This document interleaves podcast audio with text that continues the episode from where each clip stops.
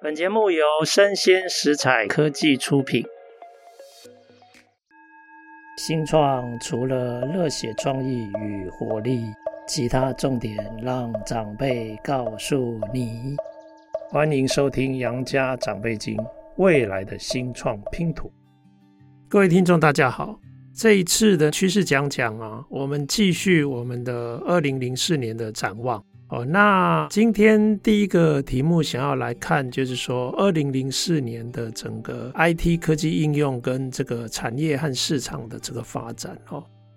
目前在 AI 的这个领先上面，其实 ChatGPT 的公司啊，生产的这个 OpenAI，它目前还有相当的领先的优势。我们上一次节目有提到，就是五日之乱，本来 CEO 被董事会解职。那但是五天之内又挟带外援来让董事会的三名董事去职，包括一个共同创办人。那这样的一个事件，让各个产业跟市场的相关的关系人哈，他们开始有一些新的想法。哦，举例来讲，客户可能会觉得说，其实只用单一公司的产品有可能风险稍微高了一些，所以他们也不排除有可能会有其他的这种产品使用的这种尝试。那对投资人来讲，投资人也会觉得说，如果单押一个单一的明星团队，可能风险也偏高。哦，那其实除了产业的这些关系人之外，政府的部分，其实大家现在对 AI 的这个课题啊，事实上可能会用一个更严格的方式来看待，因为在美国的科技圈，对 AI 的应用本来一直都有两个不同的路线哦，在交战哦。那一个是认为 AI 必须要有非常严谨的管制，才不会衍生出无法挽回的这种灾难式的这个风险哦。那另外一种是认为 AI 应该要让它可以更方便的推展，那它应该可以加速人类的繁荣跟社会的这个进步。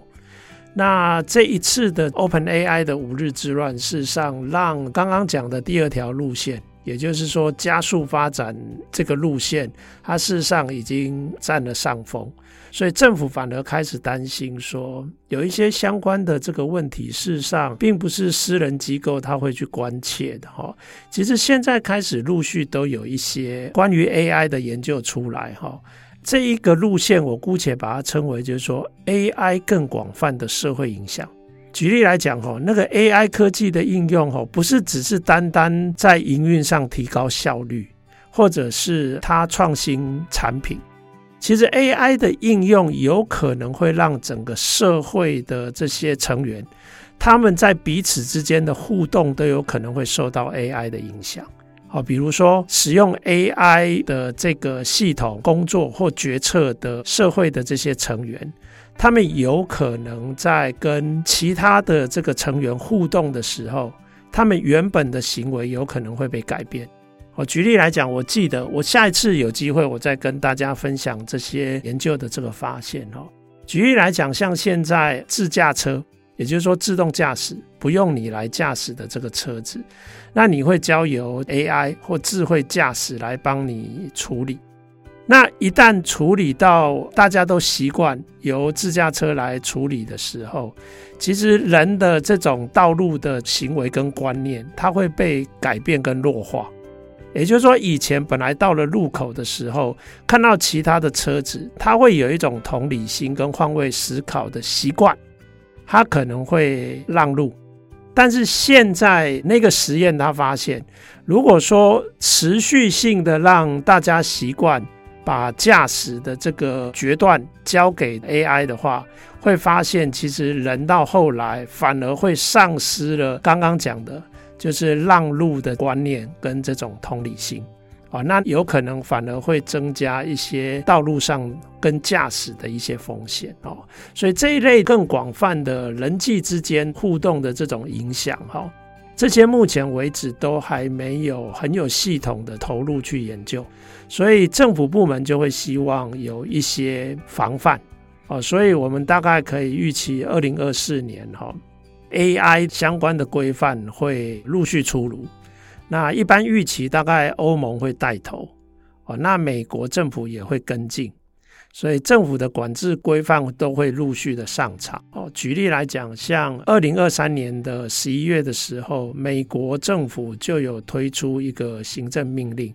就是一定的运算规模以上的这个 AI，它事实上在推出的时候，不但要知会政府，也就是说它的产品服务推出之前，不但要知会政府，而且要提交安全评估的这个报告。那如果没有的话，政府也许就会干预相关产品的发表。那如果我们看整个资讯科技产业跟市场二零二四年的这个趋势的话，目前看起来，国际的预测机构是认为，整个全球的 IT 的这个支出啊，大概会有接近快一成的成长，大概九趴。但是如果跟疫情前，比如说二零一九年相比，它的金额还是低于疫情前，还不到疫情前的水准。哈，那刚刚讲的这个 AI 的声量虽然还是持续不衰，也就是说它会延续二零二三年的声量哦，还是会非常的热门。但是它的营收啊，毕竟是在初期，它的营收还是会不如预期。但是整个 AI 因为它是有实质的题材的哈。不只是营运上效率的提升，还有包括很多新产品的推出，那所以它也不会是泡沫啊。那不过因为政府部门的干预会慢慢加强力道，所以它的发展就会越来越趋于稳健跟谨慎，而不会像二零二三年那样非常快速的一个热潮，就这样非常的高涨哦。那如果我们来看相关资讯领域的半导体的部分啊，目前看起来，美国主导的半导体的供应链的重组跟布局啊，以北美的部分，现在台积电已经宣布北美的建厂一定会延迟，要延迟到二零二五年哦。OK，那目前看起来，先进国家包括德国跟日本的投资盖厂的这个速度，我们大概也需要进一步观察。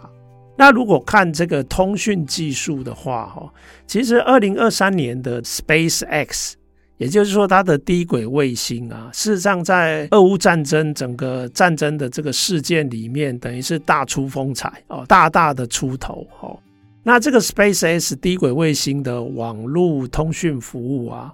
二零二四年也应该可以确定进军东南亚一个非常主要的大市场，叫印尼的市场。那大家也知道，说印尼的通讯的基础建设，事实上也是一个落差相当大哦，也就是说有很大的提升空间的市场之一哈。那这样的一个 SpaceX 的推展哈，它也会让各国急起直追哦，非常积极的紧追在后哈，包括中国、俄罗斯、欧盟都会这样。那假如在二零二四年这一类的低轨卫星的通讯服务，它会进一步拓展的话，事实上，我想问大家，你们觉得那这个对卖手机的业者有没有帮助？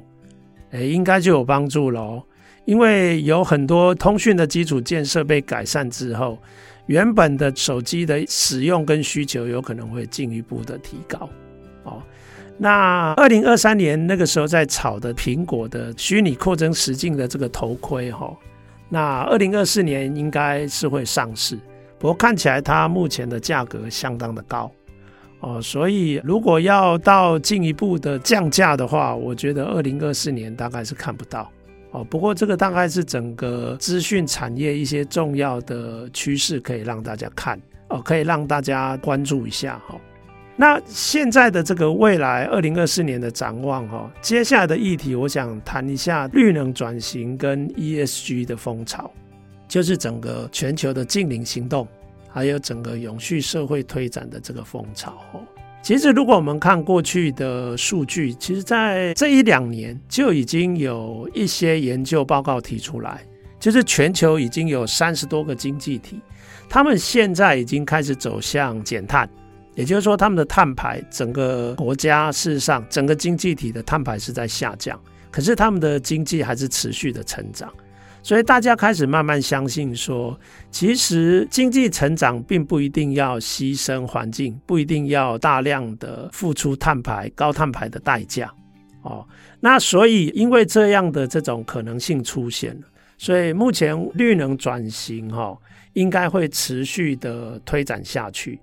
那大家知道，其实从金融大海啸之后，其实有很多相关的市场就已经在积极准备这样的变革。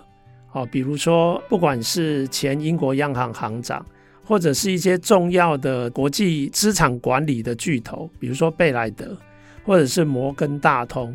啊，他们在过去的时候，事实上在资本市场就陆续的推出很多大家非常关注的 ESG 的投资基金。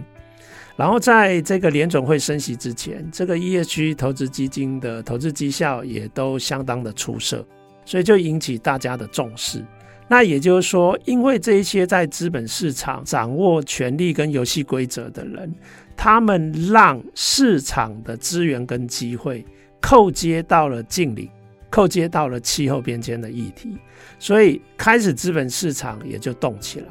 那我们再看后续，其实应该是人类社会重要的事件，在这个气候变迁议题上哦，其中一个最震撼的行动，事实上就是欧盟它宣布它的碳边境调整机制，其实它本质就是碳关税。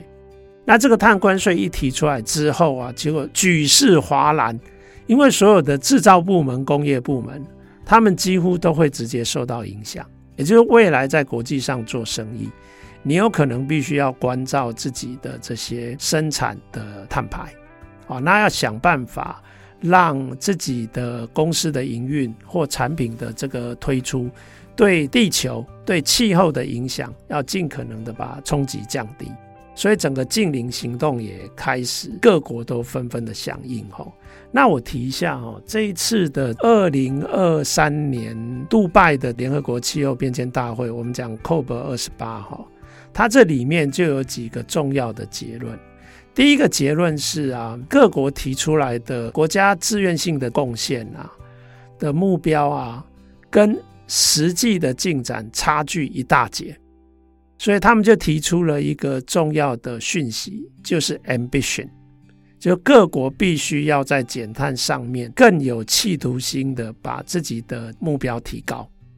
哦，那台湾在这个目标上面，其实我们几乎是排在世界的尾巴了哈。其实可以想见，二零二四年的国际压力应该会不小哈。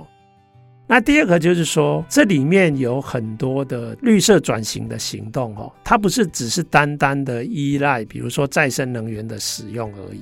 它还需要齐头并进很多相关的推展，比如说碳捕捉，不管是利用自然界的这种捕捉的方法，比如说种树哦，比如说土壤管理，比如说海洋碳汇的这种规划哦跟推展。或者是利用人为的这种技术来回收温室气体，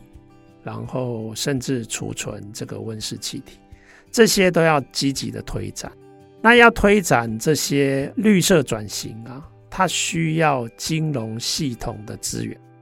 所以，其实二零二四年啊，我觉得我们不妨来看看哦，不止国外，包括台湾啊，台湾的金融主管机关主要是金管会。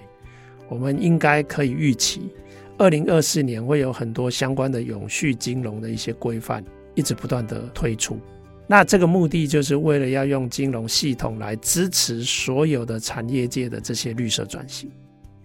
哦，所以我们不只会看到再生能源的部分，我们也会看到这种碳捕捉、哦碳储存这些相关的技术都会推展。哦，那这个整个绿色的转型的趋势，哈。如果单就转型的力道，哈，其实它这个力道远远大过当初，就是过去三十年中国崛起变成世界工厂的那个景气的大循环。因为这一次的需求是全球性的，在主要的市场，欧美日、中国、印度这些经济体都有巨大的需求，因此这个力道，哈，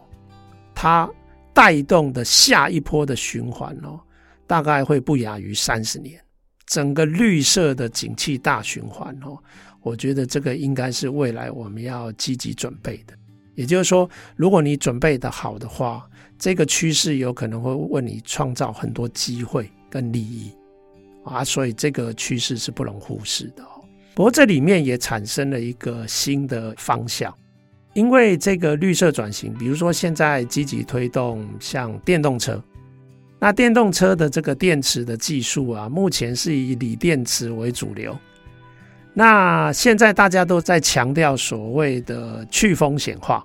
那目前的锂电池的这个整个技术，不管是从上游的这些矿产的资源，还有整个生产的这个产能。目前中国都占有非常主导的这个地位，所以你想想看哈，以这个电池的技术啊，大家可能开始有听到，诶，那有没有可能跳脱这样的既有的架构，往其他的材料或其他的技术去发展？比如说钠电池，以钠来讲啊，钠的矿产啊是更高度的分散，不是掌握在单一国家的手上。那这个钠电池啊，目前如果跟锂电池相比啊，它的一个缺点就是它的重量会比锂电池的重量要来得重。但是事实上有很多这种电力的使用，它并不会对重量特别的敏感。比如说家用的这种电，或者是电网，或者是厨电的这些设备。那所以其实有一个方向，我认为应该是。可以明确看到，我觉得二零二四年一定会有更多人在提所谓的钠电池。那为了就是多元的科技跟资源的发展，那目的当然就是为了去风险。所以如果我们现在来看二零二四年比较聚焦几个重要的产业部门的话，我们先从气候的变迁的影响来讲，哈。其实，COP 二十八也已经跟世界再次提醒，其实二零二三年我们地球已经有单月的高温，已经创了 不知道多少万年以来地球的记录，我们已经创下史上最高温了。那这个高温看起来短期挥之不去，所以我们可以预期二零二四年的夏天应该还是蛮热的。诶，我想问大家，如果夏天很热，你觉得对哪些产业会有影响？我举例来说，哈，那么热的天气，你本来都习惯出去玩的，它会不会其实休闲旅游反而会因为天气实在是太热了，超高温，其实不利于休闲旅游。甚至啊，有一些户外的产业活动，比如说营建业，有很多工程是发生在户外，或者是物流业，它有很多营运是发生在户外。那你这个时候如果非常的高温，其实它对这个相关的从业人员的生产力也有可能会有一些不利的影响。那此外哈，整个高温有可能会让各个城市它的用电量会增加，会进一步的增长。那事实上这就会导致某些国家它有可能基础设施的限制，它可能停电跟缺电的风险也会跟着提高。而另外就是说，高温现在造成的所谓的气候黑天鹅，不管是飓风或者是野火哦这一类等等的风险，它有可能会在世界各地会发生。那这一类的风险都会导致居家的保险费用会大幅的提高，这有可能会让很多的一般家庭，他有可能搞不好会放弃保险。啊，这个代表什么？这个代表。一旦这些风险变成实际的灾害，那曝险的这些一般的民众，它等于这个规模会进一步的扩大，所以我们等于说整个社会因为这样的趋势，我们的个人的生命财产的损失风险其实是相对提高，而且我们有保险的覆盖的程度有可能会因为保费的提高。而进一步缩减。那一个很有趣的趋势哈，其实在这个二零二三年的 COP 二十八哈联合国气候变迁大会里面啊，诶，有一个新的议题被提出来了，健康。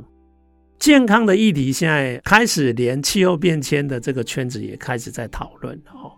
那我们就可以看到，我想哈，其实二零二四年健康相关的议题应该会进一步的发烧，会进一步的发酵。哦啊，举例来讲哈，健康影响的几个主要的因素，包括饮食啊，包括运动啊，包括休息、睡眠等等。我们来讲饮食好了，其实健康饮食哈，这个趋势哈会进一步推展。其实我们现在已经看到很多国家已经有一些相关的法规跟限制了。举例来讲，好像是加拿大吧，还是哪一个国家？我一时忘记了。他们竟然限制加工食品、垃圾食品的广告，诶，这个有点像是你限制香烟做广告一样，诶，他竟然开始限制那些垃圾食物的广告，然后甚至啊，有一些人工添加特别多的，比如说能量饮啊，竟然也有看到有国家，他开始禁止贩售给未成年人。能量饮哦。因为这里面有很多化学的添加品，甚至含糖的食品，你会开始看到有一些国家竟然会对这一类他们视为相对不健康的食品进口，它都要给你科提高关税。哎，我觉得这个趋势值得我们观察哦。也就是说，当你的食品还是照以前的那个方式，有非常多的不必要的这种人工添加，你会被视为是违背健康的需求主流，然后开始会有一些法规会针对你，会做一些市场的限制。那大家应该也听过哈，现在好像周边越来越多人了，因为环保的关系，他们选择吃素，哎。为什么？因为听说这个畜牧业的碳排比吃素，比如说植物这一类的这个食物啊，碳排要来得高啊。那现在就有一些人在讲说，那我们人类摄取的蛋白质是不是可以用更低碳的方法来取得啊？因此有一些科技就会用。我想之前哦，甚至有人在讨论说，哎。其实啊，地球上有一个重要的蛋白质来源就是昆虫。可是我想问大家，你敢吃昆虫吗？我看很多人都不敢哈。可能有些人也许敢吃蚕蛹，然后有些人敢吃炸鸡蟋蟀，然后。不过我想现在我们的这些年轻朋友，大概听了都快昏掉。那我跟大家讲哦，有一些新的技术已经开始上市了哦，像有一种蛋白粉哈。这是芬兰的公司，它开发出来的。它利用气体发酵，然后来喂食微生物。它利用这个技术来制造蛋白质的产品。啊，这些蛋白质的产品，它可以完全不受光合作用的影响。哦，啊，事实上，它就等于是它用一个低碳的方式生产出蛋白质的食品。诶，听说新加坡已经通过了这项产品哦。所以不久在新加坡就可以看到这一类的低碳的蛋白质产品就问世了啊！搞不好我们将来不久，哎，搞不好今年二零二四年，也许有机会可以看到，也说不定哈。那我们现在来看一下哈，整个绿色转型的这个趋势哈，这几年其实非常热衷电动车嘛，汽车产业哈。那现在电动车的产业事实上是在加速成长。其实去年二零二三年的时候啊，已经达到每五辆新车会有一辆新车是电动车。那现在大家预期二零二四年就是今年，每四辆新车就会有一辆是电动车。不过目前看起来最大的电动车需求的市场应该是在中国，所有的电动车里面可能有超过一半。可能是在销售在中国的这个市场，那各国的政府都会政策补贴业者，哦，就补贴业者现阶段生产电动车的损失。那美国哈，大家已经知道了，美国有提供一千多亿美元的政策措施哈，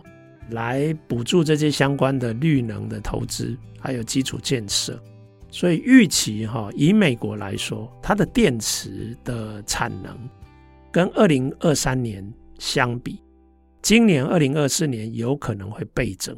而刚刚讲的，为了去风险啊，钠电池啊，我认为也会加速的发展。好，我们来看看二零二四年是不是发生重要的一个主题。那至于去年有提到的固态电池，因为日本 Toyota 先率先提出，他们可能二零二七年会推出。不过现在好像大家觉得固态电池它有可能会延迟。固态电池啊，被大家视为是未来的超级电池。怎么说？因为你充电十分钟，你就可以跑上千公里。啊，上千公里的意思就是说，如果以台湾来看的话，十分钟的充电，它就可以绕台湾一周。对不对？所以这个的确是有相当的效率，但是它的缺点就是初期可能价格会比较高，所以有可能会发生在一些高价的车款上面。不过看起来这个固态电池推上市的时间还有可能会延迟。那我觉得我们二零二四年一定也可以看到哦，其实大家都在抢这块市场，不止美国、欧盟、中国，甚至包括印度，你想想看。他们会不会为了自己的市场竞争，开始我们讲哦，电动车的充电的标准，这些设施的标准，会越来越趋向各自独立。中国有中国的标准，美国有美国的标准，啊，然后欧盟有欧盟的标准，印度有印度的标准。啊，其实这个对电动车的业者来讲，当然是一个必须要去克服的问题。不过这个趋势看起来，应该在二零二四年会越来越明显哦。那我们来看一下碳排的一个大家关切的产业跟市场，就是能源部门。从二零二三年的资料来看，哈，诶，大家要不要猜一下？你想想看，全球使用再生能源大概有多少比例是用再生能源？其实啊，二零二三年大概只有十一趴左右。但如果加上核能哦，大概接近快两成还不到啊！意思是什么？意思是说煤炭啊、天然气啊、石油这些化石能源啊、化石燃料啊，它占了八成。诶，我想问大家哈，你们觉得二零二四年这些化石的燃料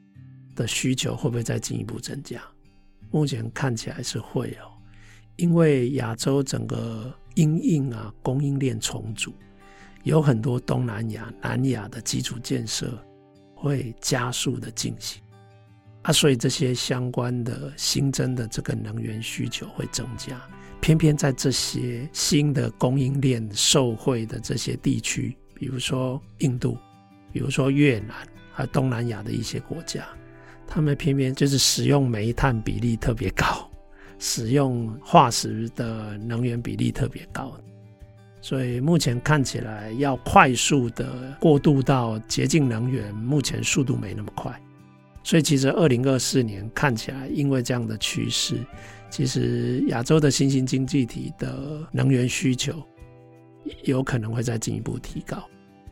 那但是减碳的行动，哈，现在看起来另一方面也会加速。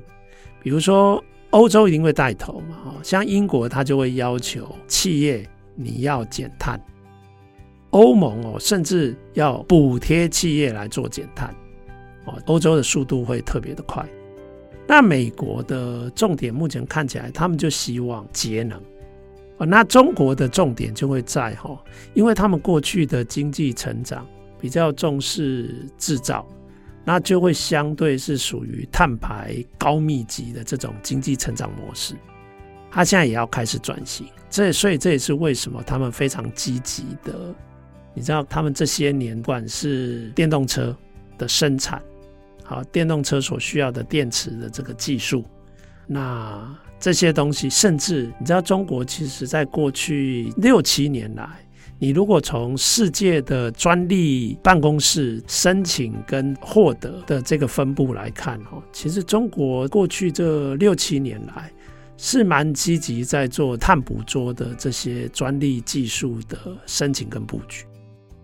哦，所以看起来中国应该会进一步去推展碳密集度较低的这个经济成长模式，它会试着去探索啊。然后这里也会有一个有趣的问题哦，这个其实也是在 COP 二十八里面我们看到，不只是欧洲，还包括日本。其实大家在净零的这个行动上面，也就是说，为了要达到净零的目标，你的电力使用的组合上面，有一些国家它会阶段性的使用核能。哎呀，我想问一下，啊，如果连日本哦，还有欧洲的一些国家有使用核能当做近邻的电力组合的一个选项，那我想问一下，那我们台湾呢？哦，目前我们台湾的能源使用上面，我们的再生能源的推展，事实上速度不如预期，其实有进展了，但是不如预期。那我们阶段上要不要参考其他国家的做法？哦，那我必须要讲，二零二四年啊，已知已经有十一个核能反应炉会在二零二四年启动。哦，不管是孟加拉、土耳其，哦，这些国家都有。那德国的话，当然是一个观察的重点。德国在氢能的这个投资上，哦，我们可以看到。其实一些中东国家，像约旦，他们在氢能的投资上也都有一些投入，哦，都有一些行动，哦啊，整体来说，哈，现在看起来气候变迁短期没有办法立刻逆转嘛，所以光气候变迁本身，它也产生了一种风险。举例来讲，哈，如果气候异常的话，搞不好会特别的干旱呐，对不对？那缺水或减少降雨。那也有可能会让某些地区原本的水力发电，有可能它的能量会因而受限，因为干旱的这个风险。哦，所以这个目前看起来，整个发展的趋势，哦，恐怕已经不是过去那种，哎，初期要多依赖再生能源，那之后要看我们的碳捕捉技术的投资。现在应该是多元齐头并进，甚至国际之间的合作都要加速。因为有一些国家走得比较前面，那有一些国家它没那么快，但是它却是重要的碳排的经济体，那它就有可能要思考，那是不是用巴黎协定里面的所谓的第六条，哦，来促成国际合作减碳这个部分？OK，好啊，那这个就是我觉得二零二四年我们应该观察的净零行动跟绿色转型的重点。那我最后我想要来讲一下我们的整个人口结构。哎，我提一下哈，其实这一两年的通膨哈，之所以有这么难缠，其实联准会啊被开玩笑说是暴力升息，在不到一年之内，快速的把这个利率从零拉到现在的五点二五到五点五之间。你知道五点二五到五点五之间，哈，被视为是高利率的深水区。也就是说，在这个水准的时候，曾经发生过美国次贷风暴跟金融海啸，哦，它戳破了一些金融市场的这个泡沫。所以联总会到了这个阶段的时候，当然特别的小心。可是，如果你真正看我们的物价，其实老实说，哈。物价现在，不管你看消费者物价指数或核心消费者物价指数，它基本上还落在三到四之间了。啊，三到四之间还没有落进联总会认为可以接受的两趴之内。啊，如果是这样的话，哈，我们仔细看这个里面，哈，哪些东西特别难缠，特别不容易打下来？结果发现，天哪，竟然是服务部门。啊服务部门为什么它的服务价格上涨或膨胀这么大？其实一个重要的原因就是劳动力趋紧，也就是说劳动供给赶不上劳动的需求。为什么会这样？人都跑到哪里去了？其实简单的说，就是高龄化跟少子化。现在啊，你看当初婴儿潮就是大量的出生人口。这些婴儿潮世代现在已经一批一批的进入退休的年龄，那这个地方的劳动力啊，没有办法快速的补上。年轻人虽然也在增长哦，但是速度赶不上。所以，当我们看以美国来说哦，美国的劳动力的薪资增长的这个部分啊，都还一直在四趴多啊，啊，这个四趴多哈。会让通膨变得很难产，通膨难产啊，这个利率就会一直维持在高点，那我们的经济啊就有可能会受到高利率的抑制。哇啊，有一些体质比较不好的企业，它有可能债务就会发生周转的这个问题。可是我这边要讲的是哈，其实二零二三年哈，我们的节目也曾经说过，诶，现在全世界啊，出生率啊。高于二点一的没有多少国家，低于二点一的有一百多个国家，啊，等于是多数国家其实它的出生率都已经不到二点一。而二点一的意思就是说，长期来说，如果一个国家的人口要维持不变，就是没有增加也没有减少，那大概生育率要维持在二点一。啊，那个零点一是因应那些早夭哦，就是没有办法长大的这些生命。啊，如果所有的国家都可以维持在二点一的话，我们全地球的人口长期来说就会很长哦，就不会减少。啊，但是也不会增加。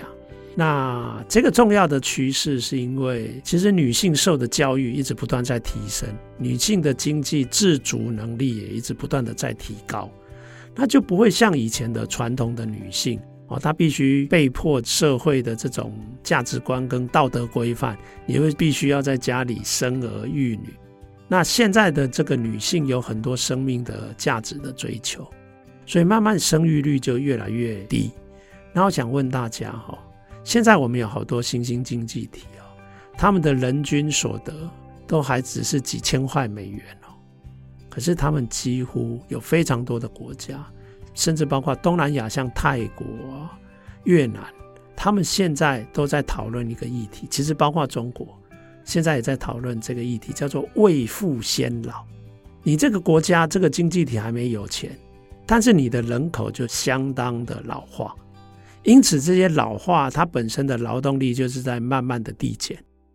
但是它的供养的需求，比如说它的医疗的相关的需求、保健的这个相关的需求，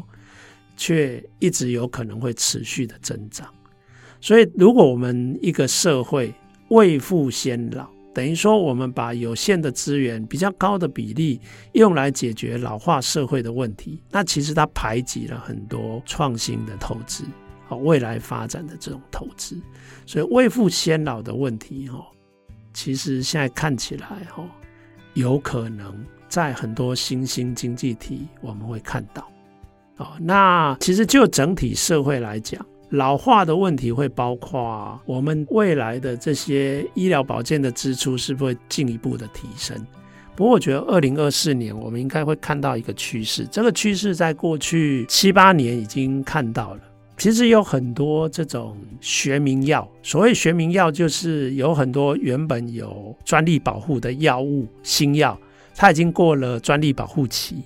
那因此它就变成所谓的学名药，那你就可以用比较低的价格来取得。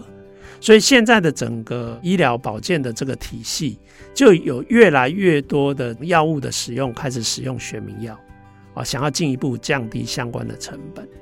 那现在医疗的这种科技的发展，也有越来越高的比例是朝向预防的这些医疗或者是保健的这种技术的开发去。那就等于说，当你在健康的时候，你就重视保养；那等到你年纪大的时候，你就不会百病缠身嘛，对不对？那因此你的医药相关的支出就有可能可以降低。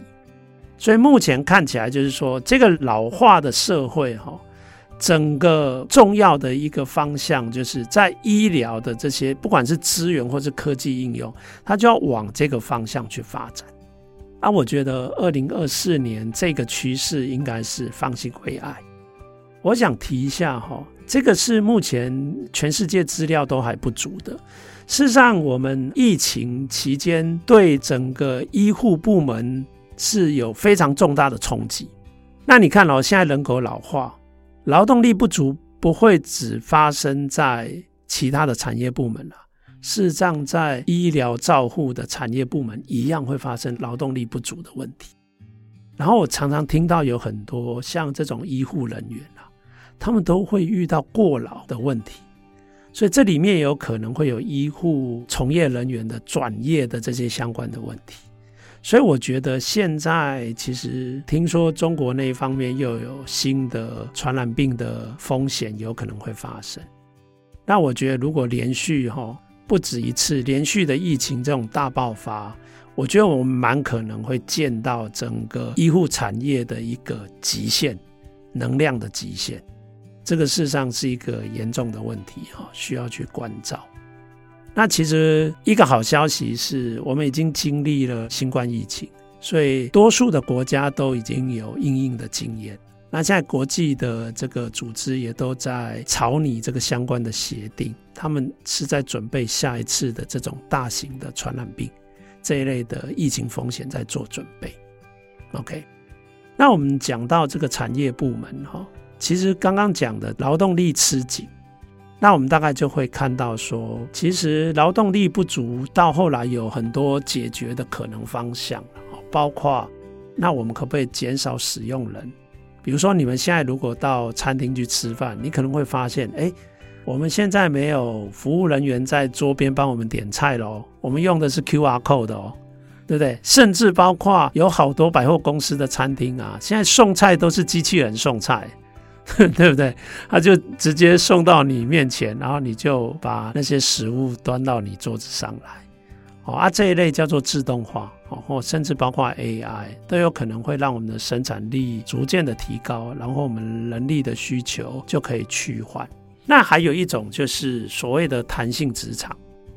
诶，大家知道哈，其实有很多受很好教育的，不管是中年人或者是妇女。他们可能因为家庭的某些责任，他们必须要阶段性的离开职场。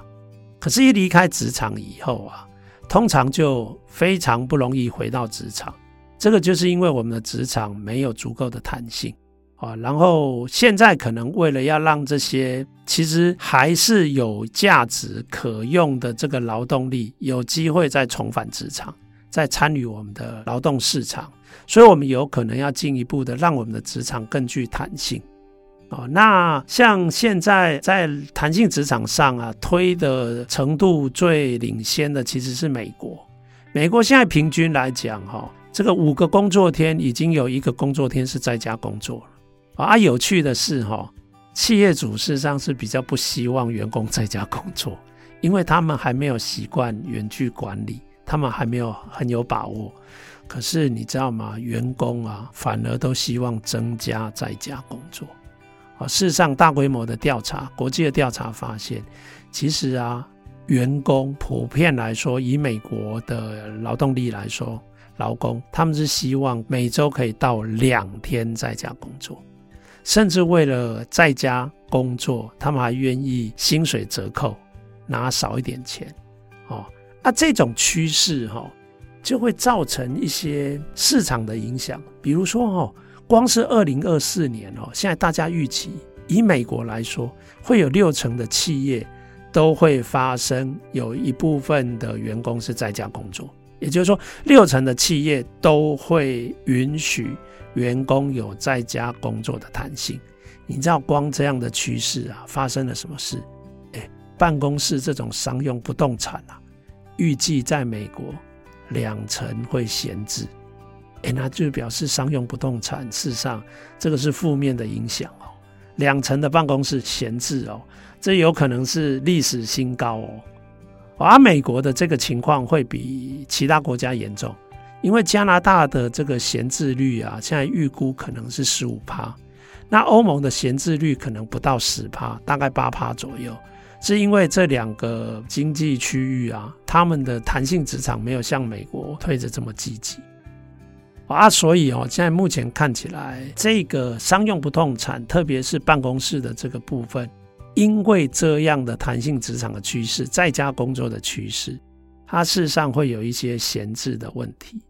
那中国事实上，我们上一次的展望就已经跟大家聊过了嘛。中国的房市现在其实才在震荡的初期，也就是说，现在资产负债表修复，然后整个后泡沫现在才刚开始哈。那中国的这个房市大概没有办法乐观期待。但是其他哈，上一次有讲过，供应链重组有正面题材的亚洲部分的经济体，可能有一些可能的区域，其实它的整个房市可能说不定会有支撑或者是反弹。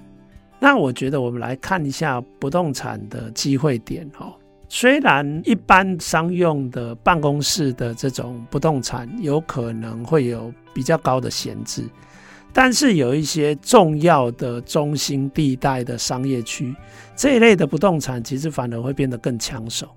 OK，那甚至因为现在的整个全球净零行动，我们预期啊会有几个流行的不动产或建筑，比如说绿建筑，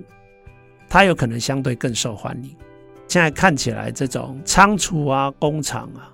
因为有一些地方供应链重组嘛，所以有一些产业区或者是工业区的这种发展需求又出现了，所以可能在部分有这一类的供应链重组受惠的这种题材经济体，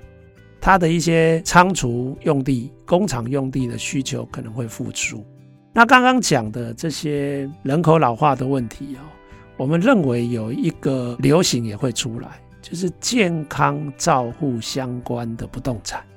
这个部分也有可能会是一个流行。那当然还有一个一定也是流行的嘛。你看现在 AI 炒得多热，那 AI 很需要什么？资料中心 （data center） 吧。所以这些资料中心的这些用地啊，有可能会在二零二四年，就是今年。都会变得相对是比较热一点的不动产的市场区块。那另外就是说，当利率已经停止升息，哦，那可能有一些区域的投资人会返回这个不动产的市场。目前看起来有几个国家有这一类的题材，比如说欧洲的英国，英国的不动产信托好像有一些相关的政策在推动。然后这个印度的 REITs。就是不动产的资产证券化，这些 REITs 的相关的公司也都上市，啊，甚至哈，现在超热门的杜拜啊，或者是澳洲，它的不动产，因为大家知道，本来有一群人是在中国的不动产市场在炒作的，那他们因为现在中国已经没有炒作的空间了，所以他们有可能会转向其他的地方。所以这一类离开中国的这些炒家，有可能会转移阵地。好，那目前转移阵地，大家就会觉得，哎，杜拜、澳洲，它的不动产可能还有支撑。啊，这个就是大概因为人口的趋势哈，我们要提的几个重点哈，我稍微再回顾一下，就是因为高龄化跟少子化。有一些新兴经济体，它会遇到未富先老的问题。那我们整个医疗产业、照护产业的发展，也会朝向尽可能的降低这些服务的成本，比如说学名药啊，或者是一些预防医学这一类的科技的这种投入。那目前哈，如果在产业需求的不动产上面啊。弹性职场在家工作，会让一些闲置的不动产的这个问题会比较严重哦。那各国的状况会不太一样。那中国的房市现在正在后泡沫的初期，其实震荡还没有结束，接下来还会有很多的震荡。但是也因为某些特殊的重要的题材哦，比如说绿建筑哦，比如说供应链重组。或者比如说健康相关服务的需求，还有包括 AI 所需要的资料中心等等的用地，都有可能会让一些有题材性的不动产受到市场或投资人相当的这个关注。啊，那有一些政策引导的一些不动产市场，也都有各自的这个机会。好啊，但整体来说，我们目前大家要留意，就是整个未来的发展。我觉得劳动力的供给的成长应该是不容易赶上需求，所以劳动力市场就是劳动市场趋紧的问题，恐怕是一个结构性的问题，也是一个持续性的问题。那这个就表示啊。其实华尔街啊，你去看那些投资银行都在讲明年会降息，诶，其实去年他们就在讲今年会降息了，然后今年到了年底说明年会降息，但是大家要有一个心理准备哈，其实因为刚刚讲的那个结构性的问题，今年就是二零二四年降息，虽然有些人有一些期待了，可是我个人认为它也有很大的机会它不会发生。啊，如果利率一直维持在相对高点，事实上整个经济就会稍微又受到限制，也会进一步趋缓。啊，这个就是我们二零二四年面对的整体的这个大环境啊。那以上的资讯跟见解供大家参考，希望对各位有所帮助。那我们下次见。